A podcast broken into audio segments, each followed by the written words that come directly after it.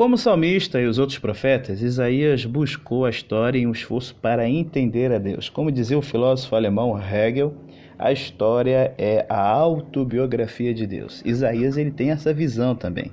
Por isso que aqui no capítulo 63, que é o texto do Revados pela sua palavra de hoje, em sua oração Isaías está recordando a bondade de Deus no passado. E aí, cara, ele percebe que a rebelião de Israel fez com que Deus se voltasse contra eles. No entanto, a imagem de Deus poderia ser do vingador que vem aí sentar a marreta na cabeça de todo mundo, mas não.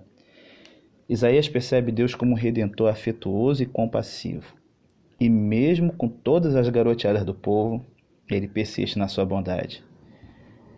Onde estava o Deus de amor que seu povo havia conhecido? Isso pode ser alguém que está lendo Isaías perguntar. A gente não está vendo nada disso, só desgraça e ruína sobre a nação. Por que é permitido que os inimigos pisem na herança de Deus em seu lugar santo? Bom, conflitos similares entre o Deus que conhecemos e a experiência do presente têm perturbado os santos ao longo dos séculos. Podemos perguntar por que, ó Senhor? Mas nesses momentos precisamos nos lembrar de que a revelação tem a prioridade sobre a experiência. Os nossos sentimentos e a nossa experiência não fornecem nenhum conhecimento certo a respeito de Deus. E isto está reservado para a história e a escritura. Somente nos agarrarmos essas duas fontes de certeza, nós viveremos com esperança. E aí, galera, fica uma dica que é a garoteada principal que a gente dá em momentos de aflição como esse. Olha que diz aqui o verso 10. Eles se revoltaram contra Deus e ofenderam o seu Santo Espírito. Deus fica triste quando nós pecamos.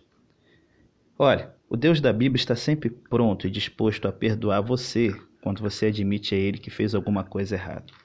Ele é tão rápido em fazer isso por você que às vezes é fácil tomar o perdão como pressuposto e tratá-lo como automático. Afinal de contas, ele prometeu que perdoaria você e ele cumpre o que promete, né? Assim, então, partiu o pecado. Não. O que você tem que entender, lá no fundo do coração, como uma verdade que vai mudar a sua vida. É como Deus se sente quando você não faz a coisa certa. Quando peca, você fere a Deus. Da mesma maneira que você é ferido quando um dos seus amigos dá a entender que ele não se importa mais com a amizade de vocês. É importante que você tenha noção de que quando você erra, você fere a pessoa que deu a você tudo o que há de bom em sua vida. Isso não significa que você deva passar uma ou duas semanas sendo culpado, oh, oh, Senhor e tal, desespero, não. Mas isso significa que você tem que estar atento às coisas que tem feito e isso acaba ajudando você a arrepender-se de verdade ao invés de dizer rapidamente, me desculpe, e logo depois em seguida tá lá garoteando de novo. Saiba que o seu pecado fere a Deus. Então, meu brother e minha sister, sejam rápidos em se arrepender. Afinal de contas, ele é o melhor amigo que você tem e ele o ama demais. E aí, partiu para a gente ter uma vida mais ligada? Então, espero que Deus possa estar te ajudando aí nesse propósito. Sabe por quê? Senão, meu irmão, o que vai te sobrar para aquele que não se arrepende vai ser virar a uva debaixo do pé de Deus, que é a realidade que Isaías 63, verso 2 nos lembra. Nos tempos antigos, as pessoas que faziam vinho pisavam literalmente sobre as uvas com os pés descalços para produzir a bebida. Esses trabalhadores das plantações de uvas ficavam com manchas permanentes em suas pernas e roupas. É isso que Deus está dizendo. Eu estou aqui com a roupa toda manchada de vermelho, porque as nações que se levantaram contra mim tive que pisar. Como a gente fala aí, né? Fazer uma limonada, pegar um limão e fazer uma limonada.